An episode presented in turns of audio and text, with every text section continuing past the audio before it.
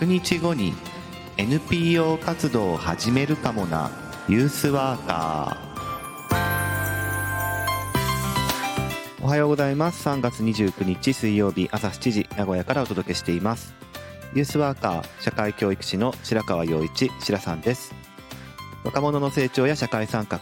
福祉働くことなどの日常生活全般に関わりながら居場所づくりや地域づくりなどをしたり若者のコミュニティや意思決定を支え彼らが社会の一員になっていく手助けをする仕事をしたりしています、えー、ついにですね、えー、まあ、今日含めてあと3日間ということで、えー、もう本当に終わりも終わりというか、え近づいてきていますねえー、っとですね、まあ、今日含めて3日間は、まあ、これまでのラジオの、えまとめではないんですけども、えこれからにつながっていくっていうような話をしたいかなと思っています。で今日と明日でですね、えー、僕自身が考えているこう名古屋の、まあ、ユースワークというか青少年教育育成支援みたいないろいろあると思いますが、まあ、あるいは若者、えー、育成支援、え、施策いろいろあると思うんですけども、そのあたりの課題っていうものを踏まえて、えー、どういうふうに変わっていけばいいのかなという提案をですね、えー、今日と明日でしていきたいと思っています、えー、それでは今日もよろしくお願いします。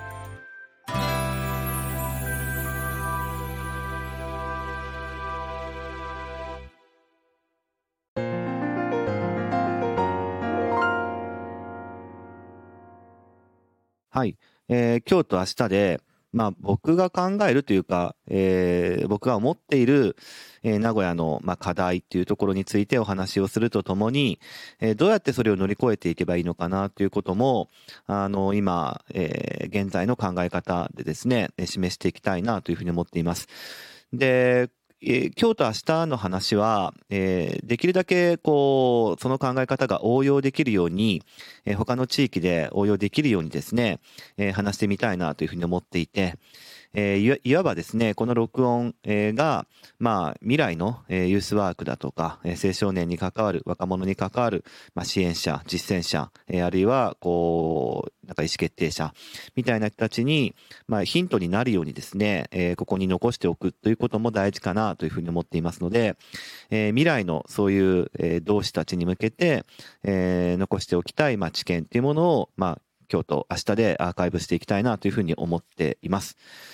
えっ、ー、とですね、まず課題感として、えー、まあ、名古屋のですね、まあ、若者施策、青少年施策、あるいはユースワークっていうものについて、どういうところを課題と思ってるかという話をしたいと思っています。えー、まあこれは僕の見方ですね。えー、なので、正しいかどうかっていうところについては、まあ分析の余地ありというところで聞いてもらいたいなと思ってるんですが、まずですね、まあユースワークっていうところでいくと、あのー、昔々、え、市ではなくて県、愛知県ですね、に、えー、ユースワーカーの養成、えー、研修っていうものを根付かせようとした動きが、えー、まあ、あったはあったんですよ。あったはあったんだけれども、えっ、と、もう、え、県はやっていなくてですね、え、もう早々に頓挫したというか、撤退したっていう歴史があるんですね。で、えー、そこから、まあ、しばらく経ってですね、えー、まあ、ユースワーカー協議会というものの流れを組んで、えー、名古屋の、まあ、僕のいる現場を通してユースワークっていうものを、まあ、根付かせてきたというふうにつもりなんですけれども、で、まあ、自負を持っていますけれども、名古屋でユースワークっていうところを、えー、持ってきた代表的な一人は僕かなというふうに思ってるんですけれども、えー、まあ、これはその考え方自体に僕自身が共感してるっていうことも、まあ、もちろんあるんですけれども、えー、ラジオのどっかでも語ったかもしれませんが、え、うちはですね、こう、組織文化が違う、え、団体たちが、え、共同事業体、コンソーシアムって言いますが、え、コンソーシアムを組んで、えー、施設運営をしていかなければいけないっていう、まあそういう状況だったということがあって、で、その組織文化をこう違うことに、えー、なってるけども一緒にやっていくっていうためには、やっぱりコンセプトというか、えー、今風の言葉で言えばパーパスというかね、まあビジョンでもいいですけども、そういうものを共通なものを見出して、えー、そのためにやってるんだっていうまとまり感を作っていく必要があったわけですね。で、その時に、えー、やっぱり、こう、なかなか、こう、3団体が腹割って話そうっていうふうにシンプルに言うっていうところは、えー、昔縦の困難と横の困難っていう話でもしたと思い、えー、思うんですが、これだいぶ最初の話ですね。えー、もう、えっと、12月24日と12月25の話なんですが、縦の困難と横の困難っていう、まあ、関係上ですね、なかなか難しいっていうところがある。でそうなった時に、えーそれぞれの組織の中で大切にしたいものっていうのに他の2社を付き合わせるのではなくって、えーそれぞれの3団体が共通して、うん、これだねっていうふうに思える、えー共通の道しるべ、北極星というものを見出す、これ、マルチステークホルダープロセスというふうに言いますが、えーこの話もサステナ街計画の話で、えーしたことがありますので、まあ、よければこれは1月の、えー22とか1月21あたりの話をしていただければ、あの、聞いていただければと思うんですが、マルチステークホルダープロセスを作っていくために、えーこの3団体が新しくこう見出せるコンセプト、新しいコンセプトが必要だったっていうところがあります。で、そこで持ってきたのがユースワークという考え方だったんですね。えーユースワークっていうものを、えー道しるべとして、この3団体が横につながろうっていう動きを、まあ、コロナで、えーじっくり考える時間もあったということもあったんですが、えーそういうこともあったので加速化して、えー3団体が一つになるという動きが加速化して、えーそして今ではユースワークというものを合言葉としながら、まあ、団体運営ができたというふうな歴史があります。で、これは言ってみれば、えっ、と、組織内部、我々のコンソーシアムの、えー3団体が、まあ、共同して一緒にやっていくっていうために、えーとても有用だったコンセプトだったんですね。で、つまりそれは裏を返すと、えー名古屋市行政側ですね、の方では一切この言葉を合言葉にして、えー指定管理をやってくれというふうには言ってないわけですね。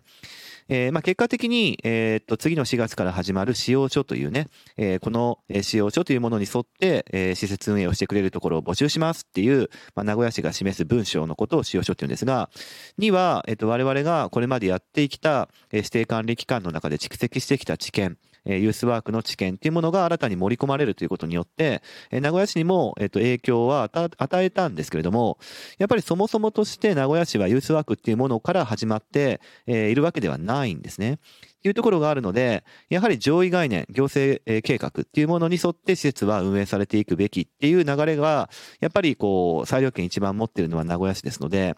そこの下でユースワークっていうものを、えっと、広めていこうとするときには、やっぱりそれが目的ではなく手段だというふうに、えーまあ位置づけられる。えーというか、まあ、名古屋市が目指しているものにユースワークという考え方が役に立つんだったら使えばというような考え方ですね。なので、えーやっぱりそこのすり合わせとか、えーそこが、まあ、ユースワークっていう考え方がど真ん中に大事にされるっていう状況には、まだまだ遠いかなというふうに思っています。えーなので、え次の、えーと指定管理者さんは、えユースワークとかユースワーカーっていうこと自体を、え名古屋市から重要だというふうにその話は聞いてないはずです。えそもそもユースワーカー協議会ということについて情報は言っていないだろうし、えそこに、えーと何らかコミットをするよっていうことについても、えしてもいいかもよっていうことについて、え働きかけるっていうこともしていないというふうに聞きます。えですので、まあ、基本的にはうちの施設で、えーっと、スタッフレベルで、あるいは行政レベルで、ユースワークとかユースワーカーっていうものが、えーっと、今のこの僕がいる現場の施設で、えー語られるっていうことは多分今後ないというふうに思っています。えーまあ残念ですけれどね。で、あるとすれば、えーこのユースワークとかユースワーカーっていう言葉に影響を受けた若者利用者たちが、えー自治の力で、えーその必要性とか意義とか価値とかっていうものを、えーと次の指定管理者さんだったり、え行政っていうところに訴えていくというか、影響を与えていくっていうそのボトムアップの動きっていうところしか、まあ、基本的にはないのかなというふうに思っています。え何度も言うけれども、ユースワークとかユースワーカーっていうこと自体を、えーと行政が軽んじてるということではないとは思うんですね。ないんだけれども、えーそれって本当にど真ん中に置く必要があるのっていうことぐらいには距離感があると思っている。であるならば、やっぱりそれが必要だと思う人から声を上げていかなければいけないというところがあるんですが、まあ、声が本当に上が上がるのかどうかとか、それで結局、えー行政っていうところとのすり合わせを媒介する指定管理者っていう存在が大事なんだけれども、なかなか、えーそういう価値観っていうものを、えー強く出すっていうところでは、えーはないですので、次の団体さんは。えーってなると、えっ、と、そこに、こう、ワンクッション置いて、声が届くかどうかっていうところがありますので、えーかなりその構造のもとでは、えユースワークとかユースワーカーっていう考え方とか、アプローチっていうものが少なくとも、えっ、と、今、僕がいる、現場っていうところでは続いていくってことは、まあ、なくなるんだろうなというふうに思っています。で、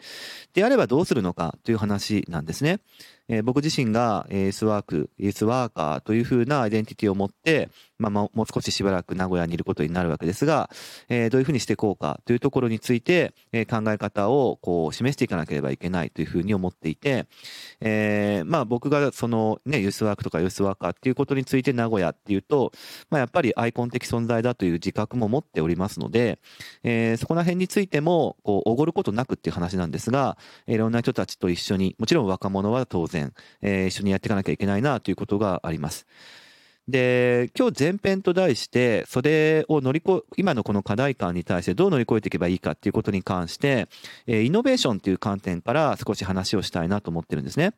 えどっちかというと今日は、こう、仕組み側でどう、仕組みとしてどういうことを活用していけばいいのかっていう話が今日で、で、明日はですね、どっちかというと、こう、仕組みをどうしていくかっていう話ではなく、明日は、まあ、あの、まあ、アプローチ、そのモチベーションとかリーダーシップとか、あの、そういうところで、えー、どういうふうな、こう、行動をしていけばいいかっていう、まあ、もう少し個人レベルというか、えー、もう少し考え方レベルというか、えー、まあ、アイデンティティレベルっていうかね、そういう話を後半にしたいと思ってて、今日はどっちかっていうと、えー、少し堅苦しい話の仕組み、えー、どういう仕組みが活用できうるのかっていう話をしたいなと思ってるんですね。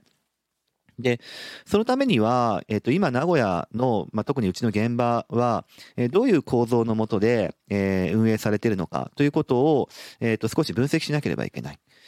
で、結論から言うとですね、僕はこの、えっ、と、施設を担当している、えっ、と、市役所の方、え具体的に言うと社会教育主事というポジションがあるんですが、え社会教育主事という方が、えっ、と、構造上孤立してるっていうところが一番の問題だというふうに思っています。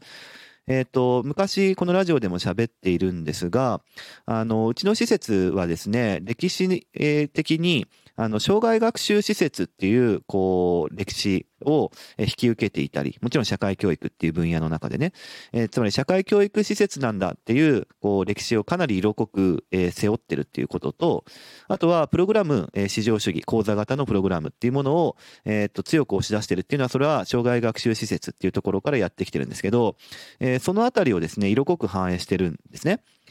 で、その上で、えー、一応施設の性格として、それプラス、まあ、育ちというかですね、えー、育ちの支援ということをしていかなきゃいけないということにもなっているわけですね。で、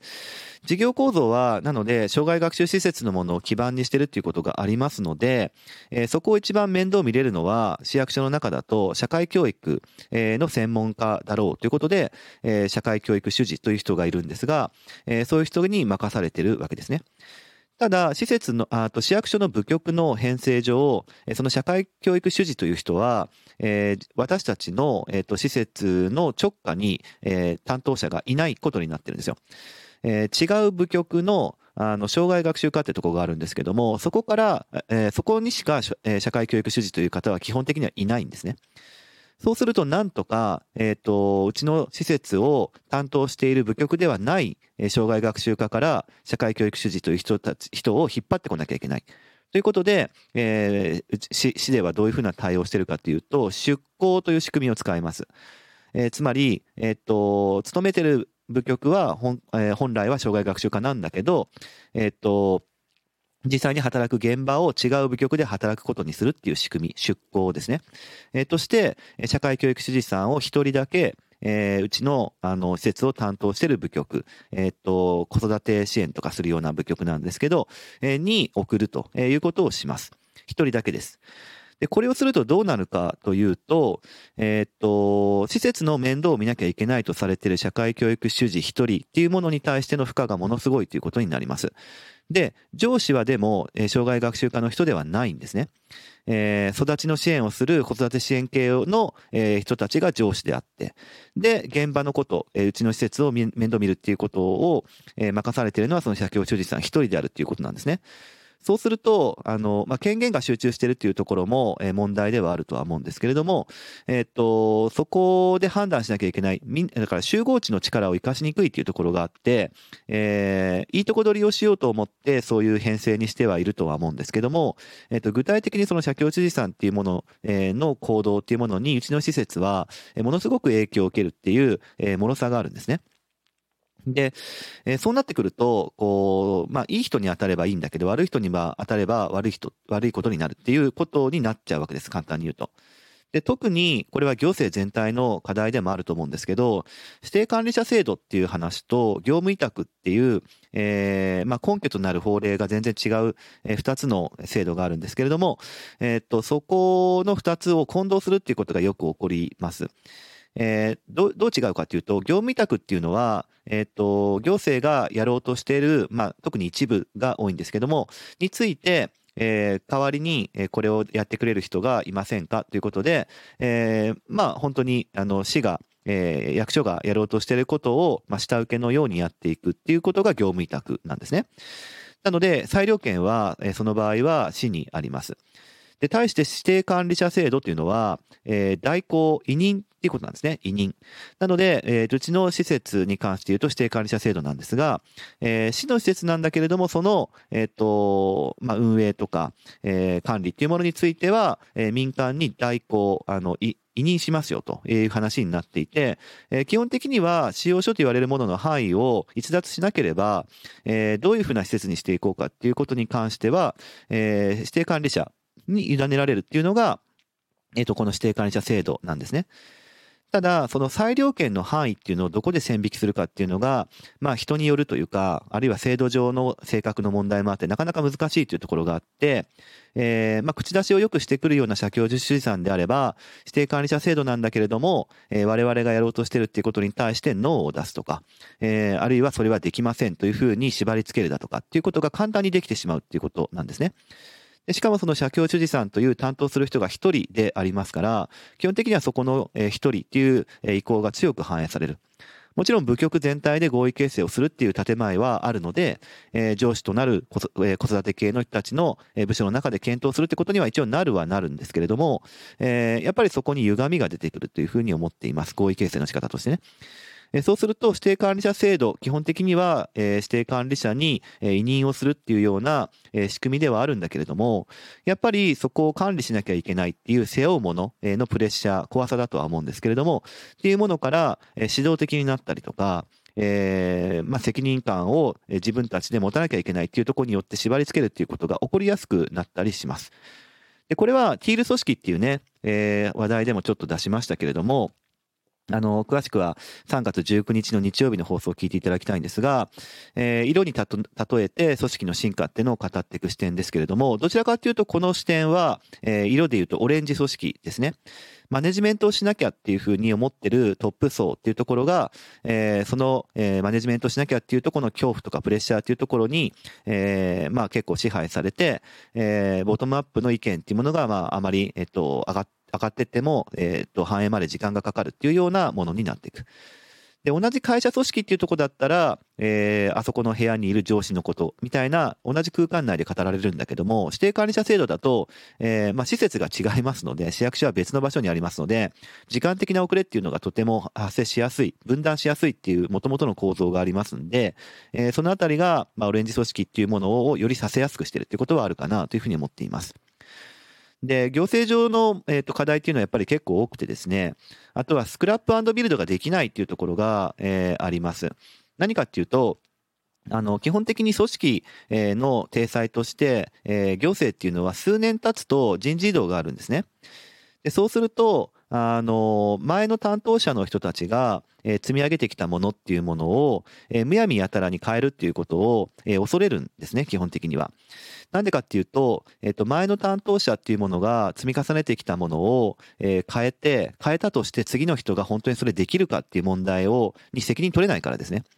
そうすると、前例踏襲で前の人たちがやったものをそのまんま引き受けて、で、誰が、え、いつ自分が人事異動で変わったとしても、誰が来たとしてもすぐそれができるように、え、パーツの一部となって次の人に引き継ぐ方がいいから、え、まあ、なんかあんまり特別なことはしないでおこうっていうふうに、人事異動のスピードが、まあ、大体3年ぐらいなんですけど、え、で、入れ替わるっていうところから、え、基本的には今まで積み上げてきたものっていうのは、特に精査を、え、いっぱいするわけじゃなくて、積み残して、えー、事業とか、やらなきゃいけないこととかっていうものは、基本的に行政の計画では積み上げ式で、どんどん膨らんでいくっていう傾向にあります。これはどこも全国そうだと思います。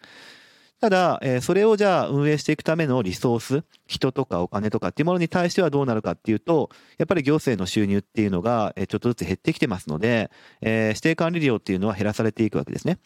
そうすると指定管理料は減らされるけれども仕事は多くなるというような状況、つまりスクラップビルドしてて、えー、それの代わりにビルドしていくっていうことではなく、まあ、よくビルドビルドっていうふうに言うんですが、雪だるま式に増えていく。やることだけがやらなきゃいけないってことが増えていき、えー、それに対するリソースは少なくなっていくっていう、そういう状況になっていくので、えー、行政はやっぱりそこら辺の宿命っていうものがあるんだなという感じですね。えー、具体的には、えー、今のうちの施設ではですね、えー、最初に言った社会教育的な発想のこう講座型プログラムっていうのは、どんどんどんどん肥大化していくっていう傾向があって、歯止めが効かない。これは、あの、評価が、え質的なもの、社会的インパクト評価っていうところよりかも人数ってところで評価するっていうところが、やっぱ傾向として動きがたいですので、人数がより集まるためには講座型のプログラムを増やさなきゃいけないっていうところに根ざしていると思います。あとは、やっぱ就労支援とか自立支援系の話ですね。えー、若者、ニートとか引きこもりっていう話ですが、えー、いうところに対しての問題意識から、えー、我々の業界にやっぱり就労支援とか自立支援っていう必要性が叫ばれた時代が結構前にあって、えー、それはやっぱり地層のように、えーまあ、やらなきゃいけないものとして、えー、覆いかぶさってるっていうことはある。あとは社会参加参画っていうことですね。えー、ここら辺最近のムーブメントかもしれませんが、そのあたりも、え積極的にやらなきゃいけないから、え地域に出てくだとか、意見を言うとかですね、えー、いう話もそうだし、あとは、えボランティアとかですね、えそういうものとかもどんどんやっていかなきゃいけないってことになる。えつまり地域の方にもどんどん目を、え開いていかなければいけないって話ですね。当然そうするとアウトリーチですね。えー、自分たちがやってるものを、えー、自分たちの施設の中だけでやるんじゃなくて、もっと外にも広げていく。えー、そして我々の施設は名古屋で1個しかありませんので、1個の施設が、えー、全ての市のやってることをカバーしなければいけないというところにもあるので、余計負担が集中するっていうことがあります。で、それに加えて、えー、今の我々の指定管理者でユースワークっていう概念をある意味持ち込んできてしまったわけなので、えー、そこのものが使用書にも少し盛り込まれてしまったので、えー、そこのものもやらなきゃいけないものとして追加されました。えー、我々の訴えとしてはそこを増やすんであれば、えー、っと、講座型のプログラムっていうものは減らさなきゃいけないって訴えてきたんですが、まあ関係なかったっていうことですね。そこは伝わらなかったってことなんですが、えー、常にやらなきゃいけないものは足し算で減らなかったという話になりますね。で、えー、子ども家庭庁がいよいよ4月から発足しますけれども、えー、若者の声を聞いてそれを反映しなければいけないという、えー、地方公共団体の呼びかけっていうものも答えなきゃいけないっていうことが、えー、今後出てきますので、えー、本当に寄り添って声を聞くっていうようなことをしている、えー、ことを大切にするそういう担当者の方がつけばいいんですけれども、やっぱりその学校にアクティブラーニングだみたいなのが導入された時と結構似てると思うんですけども、えー、形骸化して声を聞けば終わりとか、え、意見を聞くとは若者たちが言ったものに対してできるできないを、えー、まあ判断することが聞くだみたいな間違った理解っていうものをする人も、え、やっぱり相対的に増えてきちゃうと思うんですね。っていうこととかもこれからの課題になっていくかなというふうに思っています。で、これら、まあ結構本当うつうつとした課題というか、結構全国で起こっているような課題も、えー、名古屋で独自の課題もあるとは思うんですけども、えー、これらっていうのは、まあ結構、あの、根深いものがあるわけですね。で、これに対してじゃあどういうふうに乗り越えていけばいいかということに関して、今日のタイトルにもしていますが、イノベーションを辺境から起こすという話が、えー、まあ希望なんではないかなというふうに思っていくわけです。えー、まあ、イノベーション、イノベーション論っていうものを、えっ、ー、と、考えるときに、まあ、よくことわざのようにですね、イノベーションは辺境から起こる、生まれる、みたいな、やってくるとかね、えー、いうことがよく言われてるんですよ。つまり中枢でいろいろこわばって仕組みが、えー、動きがたいっていうところから変化が起こるのではなく、えー、変化、イノベーションっていうのは起こりやすいところから起こっていくんだっていう話ですね。なので、辺境からやってくるんだっていう話です。で、まあ、僕としてはですね、提案っていうものは、あのま、いろいろあるんですけれども、えー、っと、まあ、まず大前提として、えー、せめてですね、こう、若者の施設だというふうに言ってる以上は、今の我々がいる現場については、若者の声を引き受ける仕組みを持つ施設であってほしいなというふうに思ってるわけですね。先ほども言いましたが、声を聞くっていうことが、えー、まあやってますっていうアリバイ作りになったりとか、パフォーマンスになったりとか、あとは名古屋って結構見えっ張りっていうところもありますので、やってるということを、あの、結構持って喋ったりとかね、えー、する人も結構構多いんですが、えー、そういうふうなパフォーマンスにならないように、本当の意味で若者の声を引き受けるっていうことをしたりとか、実際にそういう仕組みを持つ、えー、コロコロ変わる社協主事さんとか担当者っていうとこの変化を受けにくいように仕組みをちゃんと持つっていうことが大事かなというふうに思っています。あの事例があるんですけど、我々の業界ですごく有名な、まあ、ユースセンターというか、えー、どっちかというと児童館的なとこですが、えー、石巻市にですね、東北の石巻市ですね、えー、子どもセンターライツというとても有名な、えー、場所があります。で、ここも指定管理者でやっているのですが、えー、選定委員というですね、あの、市が、えー、この指定管理者がふさわしいかどうかっていうのを判断するために置く、えー、委員がいるんですけども、えー、ライツはですね、えー、つまり石巻市はですね、その指定管理者を選定する委員に、えー、実際に子供を、あの配置しています。子供だけではないですけども、子供委員っていうのを配置しています。えー、つまり、こう自分たち、つまり、ここで言うと子供ですけれども、えー、子供の施設であるんだから、子供たちがいいと思うっていう意見を反映しなければいけないので、大人がいいと思う、えー、施設にするんではなく、実際の当事者である子供も、えー、指定管理者の選定委員としているんだっていう、まあ、至極真っ当な発想なわけですね。これは自分たちのことを大人に勝手に決められないための仕組みとして、とても、まあ僕はあってしかるべきな仕組みだと思っています。えー、対して、えー、名古屋市の場合は全くその仕組みを持っていません。えー、まあ、名古屋市どころか持ってないところ指定管理者で結構多いんですけれども、えー、つまり、あの、大人というかね、えー、全くこの施設とか現場に関わりのない、えー、遠い意味では関わりはあるけれども、えー、関わりが薄い人たちを、え、選定委員に招くっていうことを基本的には指定管理者制度ではします。え、なぜかというと、行政の立場から言うと、中立的な人がいなければいけない。例えば今の施設の利用者で、えー、関わりが深い人たちが選定員になっちゃうと、今の指定管理者に肩入れをする可能性があるからっていう話ですね。なので、すごく遠い、えー、人たちで中立性を保って、えー、判断しなければいけないというところを、まあ、えっ、と、理由に、あの、選定員っていうのは基本的には選ばれます。選ばれるんですが、ライツみたいな事例もあるわけですよ。ここの子ども委員っていうのを、じゃあどうやって選出してるか。少なくとも若者代表、若者として、えー、この施設をどうであったらいいかっていう人は入れようよっていう話ですね。で、名古屋市は入れてると言っています。しかしそれはですね、えー、と、直営時代の時に、あの、うちの施設の、まあ、ボランティアをやっていた、今では学校の先生をしている人なんですが、えー、が、若者代表というふうにしてますから、えー、もうだいぶもう30代で年がまあ結構年上と言っていいと思うんですけども、えー、今の若い、えー、利用者に近い若者ではないということですね。やっぱりその大前提には、子供より大人の方が意思決定者として優れてるっていう、えー、まあ間違ったというかですね、正しくない思い込みが僕はあるような気がしてるんですが、いずれにしろ、その選定委員っていう、えー、メンバーに、本当だったら、えっ、ー、と、今の施設の、えー、まあ、ターゲットにしている人、えー、まさに若者っていう人たちが、選定委員の一部に入るっていうことをしなければいけないんじゃないかなというふうに思っています。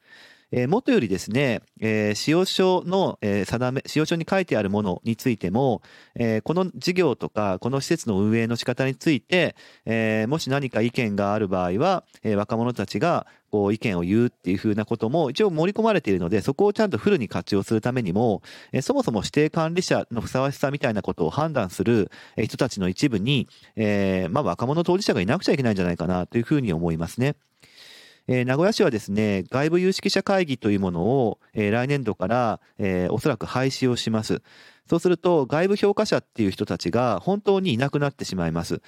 えー、そういう状況の中で、えー、まあ、名古屋市と指定管理者っていう2社の関係だけで閉じて、えー、うちの施設を管理しようっていうことを、まあ、するわけですが、そうするとますます、えー、閉鎖的になっていったりとか、えー、まあ、本当に、えー、この施設が大切にしたいなと思っていることを、あの、声をですね、聞かない体制にもうなるっていうことがほぼ決まっちゃっているんですけれども、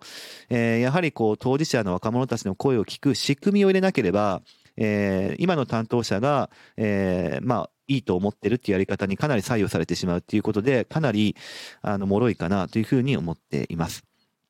で、なんでそういうふうになるのかっていうと、やっぱり僕は評価の問題だと思ってるんですね。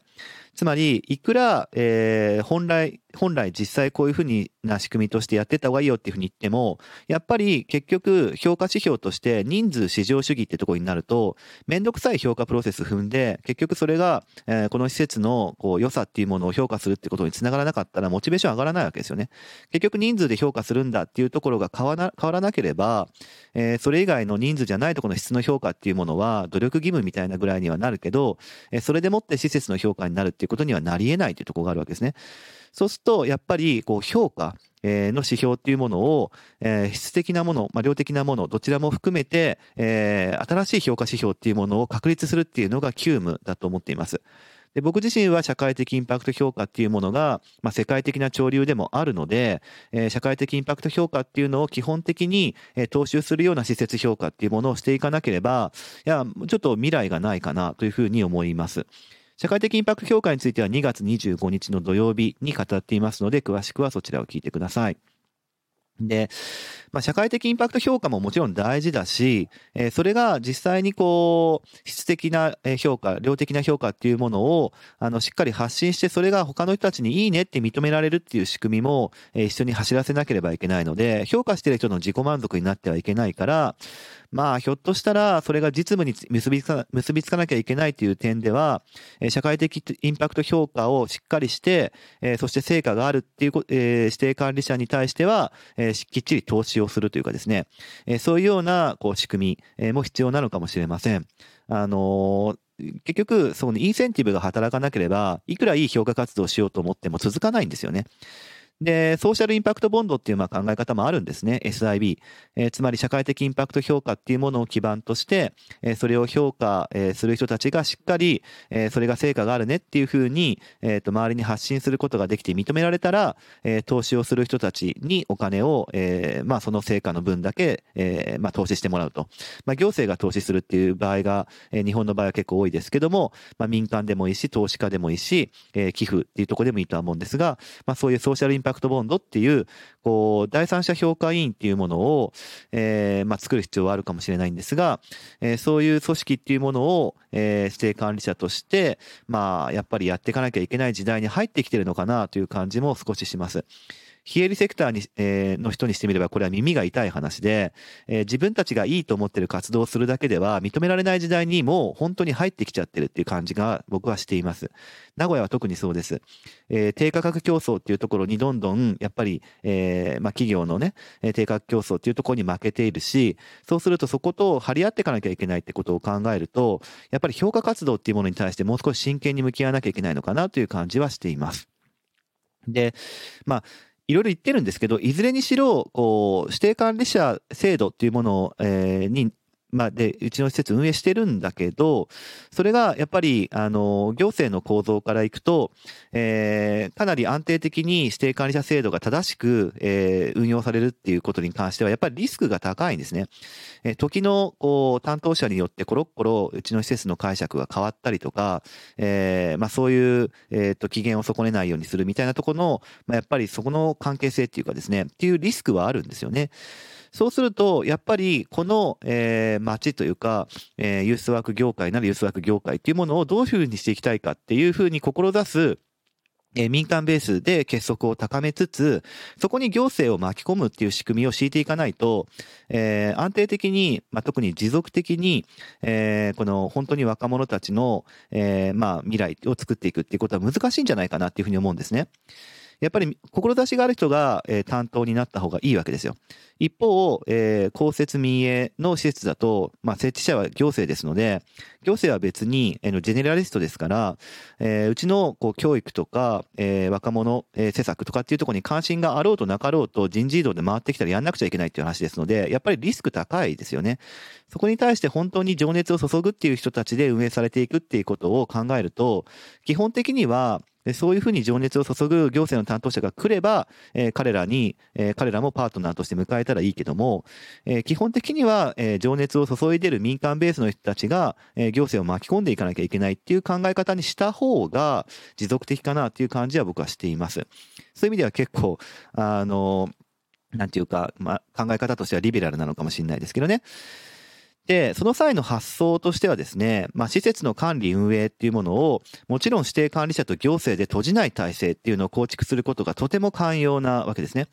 えー、さっき言った第三者評価委員っていうものを置かないで、より指定管理者と行政っていう2社で閉じていく運営をしていくっていうのは、えー、もうかなり、あの、未来としては難しい、えー、状況になっちゃってるわけですけれども、えー、つまりやりたい放題になっちゃう。そこの2社の中で、えー、こっちがこういうふうに言ったじゃないですかってものに対して相手が、えー、守ったふりをするっていうような約束をね、保護にするみたいなことも2社の間だったらバレないっていうところがあるので、実際にそういうことが起こってるかっていうの、えー、起こってる起こってないっていう話じゃなくて、仕組み上の問題としてそういうふうになりやすいので、やっぱり、えー、複数体制でお互いのことをチェックするっていう体制を敷かないと、あの、やっぱり信頼関係っていうところだけではなかなか、えー、っと、仕組み上ね、難しいっていうところもあるので、もっとこの指定管理者と行政っていうところ以外の人たちで、こう、まあ若者の未来を作っていくっていう体制を地域で構築していくっていうことがすごく大事だと思ってます。で、具体的には使えそうな仕組みは僕は2つあると思っていて、えー、特にユースワークっていう業界だと違うんだけど、どっちかというと教育的なアプローチと福祉的なアプローチで語られがちっていうとこがあるので、えー、そこを逆手にとって教育的な仕組みの側と福祉的な仕組みの側で、えー、今言った指定管理者と行政だけで閉じないような仕組みっていうものが、実は国によってどちらも提唱されてるんですよ。なので、その2つっていうのを将来的には取り入れる方針で、えー、若者の、こう、いろんな支え合いとか、育ち合いとか、えー、まあ、ユースワークとかっていうのを推進していくっていうのが大事かなっていうふうに思っています。えー、一つ目が福祉的なアプローチで、えー、子供若者支援地域協議会ってやつですね。えー、こういう仕組みがあります。これ内閣府の仕組みなんですが、えー、これは何かっていうとですね、子供若者育成支援推進法、えー、我々の業界ではコアカ法って呼んでるんですが、まあ、これの19条でですね、設置をこう努力義務として謳ってるものなんですね。えーまあ、簡単に言うと子供若者を支える連携ネットワークのこう公的な仕組みなんです。で、いろんなこう団体とか個人とかがネットワーク化して、えー、子供若者を支えていきましょうっていうのを、あの、公がちゃんとバックアップしますというか、公も、えー、しっかりコミットしますっていうふうに内閣府が、え、呼びかけてる仕組みなんですね。で、一般的には、その、地方公共団体の中に、子供若者総合相談センター、えー、名古屋にもありますけども、えー、と言われる、こう、それこそ子供若者育成支援に関する、まあ、相談に応じて、えー、まあ、関係機関の紹介とか、あるいはその他必要な情報の提供とか助言を行う拠点がまああるんですけどね。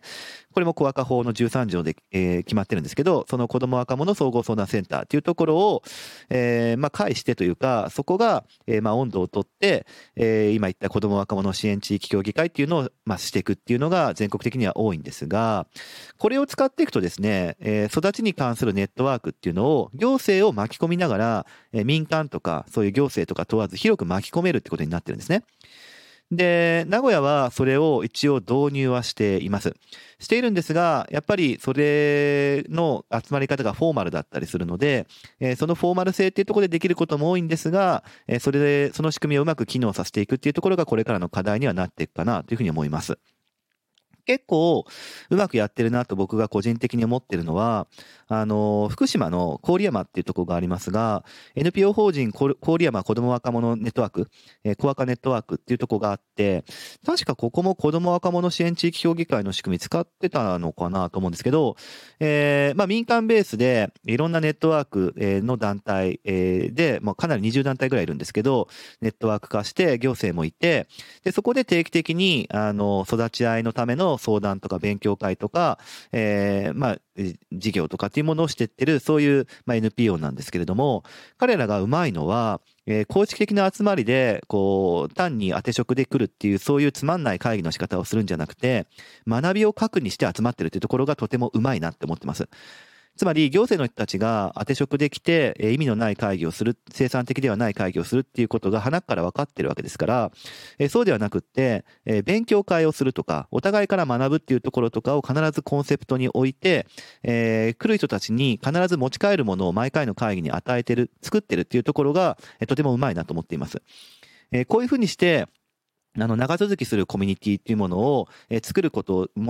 花から着眼点として持ってるっていうことをすると、えー、いろんな多様なステークホルダーの人が、えー、続いていくっていうためのコミュニティを作れるかなと。あの、3月3日にですね、僕が長続きするコミュニティを作りたいなら学びを核にせよっていう、えー、まあ、タイトルで話をしたんですけど、まさに、えー、郡山なんかはそういうような発想で、行政と一緒に、えー、定期的に集まる機会っていうのを、まあ、作ってるってことがあって、えー、この発想は、まあ、使えるかなというふうに思っています。えー、もう一個ですが、えー、文科省、その教育っていう側の方からいくとですね、コミュニティスクールっていう仕組みがあるんですね。えー、まあ、学校運営協議会制度というふうに、え、正式名称を言ったりするんですが、まあ、コミュニティスクールっていう、え、考え方です。で、これは何かっていうと、学校と保護者、えー、とか、あと地域の人が共に知恵を出し合って、学校運営に意見を反映させることで、こう、共に共同しながら子供たちの豊かな成長を支えるっていう、そういう仕組みなんですね。で、地域と共にある学校っていうコンセプトが、えー、最近文科省は、えー、言ってるんですが、あの、これを進める法律があって、えー、まあ、それに基づいた仕組みなんですね。で、簡単に言うとこれはどういう仕組みかっていうと、学校の中に、えー、学校運営協議会っていうのを作りましょうと。で、地域に、えー、地域学校共同本部というものを作りましょうと。で、えー、これら、つまりいろんな人たちが学校のことを考えるっていう、え、仕組みを学校の中と地域の中に作ると。で、えー、まあ、社会に開かれた教育課程っていうのを学校は作っていく。学校に閉じるんじゃなくて、社会に開いた教育課程っていうものを学校はしていくべきだっていう考え方で、このコミュニティスクールっていうのは、学校の中と地域の中で、それぞれいろんな人たちが、こう、学校のことについて話し合う、えー、コミュニティっていうのを持ちましょうっていう、えー、話なんですね。えー、だから、地域学校共同本部、その地域の中にあるいろんな人たちが学校のことを考えるっていう、その集まりで、こう、幅広い地域住民とか団体の人たちがそこに参画して学校のことを考えて、で、学校内外で地域学校共同活動っていうね、えー、学校の中とか外で、学校に必要な、活動っていうのをいろんな人たちと一緒にやっていく。で、それがどうだったかっていうのを学校の中に置いている学校運営協議会というところで評価活動をして、PDCA を回していくっていう考え方ですね。で、これをすると、えー、まあ、やっぱり子供若者で学校っていうところはまだまだ日本存在感すごくありますから、地域の人が入る仕組みっていうのが、えー、このコミュニティスクールなんですよね。地域の中に、えー、学校があるっていう意識をいくら個人が思っていても、えー、なかなかこう仕組みの壁って分厚いですので、その場合はやっぱり仕組みで突破しなければいけない。そうするとコミュニティスクールの考え方って決定的に重要で、えー、要は仕組みでやっぱ地域と一緒にやっていかなきゃいけないですよねっていうふうに迫っていくアプローチっていうのは必要かなと思ってます。で、この仕組みを使うと、あの、コーディネーターですね、地域学校共同活動、えー、推進員か、えー、推進員っていう、まあ、要はコーディネーターですね、学校と地域をつなげるコーディネーターっていうのを設置できるんですよ。で、それをすると、学校の人たちが、えー、まあ、仕事が大変だとか、地域の人たちでも専門的な橋渡しをできる人がいないとかっていうふうになった場合でも、その橋渡しをする人として、ユースワーカーが活躍できる、えー、っていうふうに思っていて、えー、ちょっとどっちかというと、まあ、社会教育士っていう方がポジショニングとしては適切な気が僕はしてるんだけども、まあ、そういうコーディネーターを設置するので、えー、とてもユースワークと親和性が高い仕組みだっていうふうに思ってるんですね。だからコミュニティスクールっていうのを導入していくと、えー、学校、特に教育的なアプローチとして、えー、学校に行ってる子供たちっていうところとつながりが、えー、地域レベルですごくつながりやすくなると思います。ただ、名古屋市はですね、このコミュニティスクール全く導入しないですね。0%なんですよ。えー、というか、まあ、名古屋市の見解としては類似のものを導入してるっていう解釈なので、まあ、もうすでにやってるって言ってるんだけど、名古屋市がやってるのは、えー、っと、学校運営協議会の仕組みじゃなくって、学校評議員っていう仕組みなんですね。またちょっとややこしいんですけど、これは、その学校運営協議会っていうのが2004年に導入、あの、発表されたんだけど、それより4年ぐらい前の2000年から言われたものなんですけど、これは全校でやってるんです、名古屋市。ただ、こう学校運営協議会の目的、コミュニティスクールと全然こう目的感が違うので、それが課題かなって思ってます。つまり、コミュニティスクールの理念っていうのは、地域と学校が共に学校運営について考えて、こう、共同的な教育を作っていきましょうっていうのが、え目標なんですよ。なんだけど、学校評議員っていうのは、より良い学校、えー、で、開かれた学校づくりにするっていう学校目線の話なんですね。具体的には学校評議員っていうのは校長先生が必要だと思わなければ導入しなくていいし、あるいは、えっ、と、校長が権限を強く発揮して学校にいろんな人を招くとか、えっ、と、協力してもらうという話なので、え基本的に責任の所在は地域の方に分散されない。学校だけが責任を負うって話になるので、そうすると、やっぱり厄介事を持ち込まれるかもしれないっていう考え方からは、えー逃れられないっていうことですね。そうすると、学校運営協議会の仕組みとは全然違うわけです。学校運営協議会はやっぱり地域と一緒にやっていきましょうという、まあ、ある意味で本当に地域と共同するっていうための仕組みなので、文科省も推進してるんだけども、名古屋はそこを逆行してるんですよね。学校のことは学校だけでやります。だけど、学校評議員という仕組みを使って、地域の人にも協力してもらうこともあるかもしれません。校長先生の裁量によっては。というようなものを全校で実施していて、えーコミュニティスクールと、えーもうほほぼ同じ仕組みでしょっていうふうに言っちゃっている。検討するっていうことを、一応市は発表してるんですけど、えーもう5年間ですね、検討するって言い続けてまだ導入してないです。えーというとこもあるので、本当にそれが導入され始めるのか、みたいな、まあ、愛知教育大学とかでコミュニティスクールに関するフォーラムと、うんと、集まりとかが、え最近あったので、そこの影響を受けてややらなきゃいけないっていうふうに思ってるかもしれないんですが、名古屋市外ではやってるとこ多いですよ。なんだけれども、名古屋市ではやってない、0%っていうところが決定的にちょっと、うん、壁だなというところも思っています。えーまとめますが、えー使える仕組みとしては、えー教育的なアプローチと福祉的なアプローチどっちもあって、一つは福祉的なアプローチ、子ども若者支援地域協議会。これが大事になってくるんじゃないか。この発想ですね。大事になってくるんじゃないかってことと、えーまあ、教育的な仕組みだとコミュニティスクールですね。っていうところも大事になってくるんじゃないかというところですね。もちろん、あの、市の中のいろんな組織的な構造的な悩みというかですね、ものも変わっていかなければいけないということもあるんですが、やっぱりイノベーションは周辺から起こるということで、えーその辺境ですね。辺境にいる人たちをどうやって仕組みの中で巻き込んでいって、中枢に影響を与えていくか。中枢から変えていくっていう、えーすごく逆風が強いような、えー変え方もあるんですが、変化は起こしやすいとこから起こしていきましょう。そしてそれは、えー多様な人たちが集まるその集いっていうところにこそ、えー僕は可能性があると思っていて、それを仕組みの側から考えると、行政や民間の人たちが、えー多様に、えー交わえるようなそういう実行委員会ですね。えーいうようなものを作りながらそこから、えー巻き起こしたい変化っていうのを作り出していくっていうのが一番大事なんじゃないかなっていうふうに思ってるっていうそういう話でした。え今日前編です。え明日は、えこういう仕組みの話っていう難しい話は抜きにして、え変化の理論、イノベーションについてどういうふうに考えていけばいいかっていう変化の理論をいくつか紹介することで、えユースワーカーとして何ができるかっていうその話をえしていきたいなというふうに思っています。え今日も聞いてくれてありがとうございました。また明日も聞いてください。このラジオは音声配信プラットフォームスタンド .fm からお届けしています。Apple Podcast、Spotify、Amazon Music、Google Podcast からもお聞きいただけます。番組へのお便りはスタンド .fm のレターからお送りください。文章などのコンテンツを配信するメディアプラットフォームノートでも記事を書いています。明日もどうぞ聞いてくださいね。シラさんでした。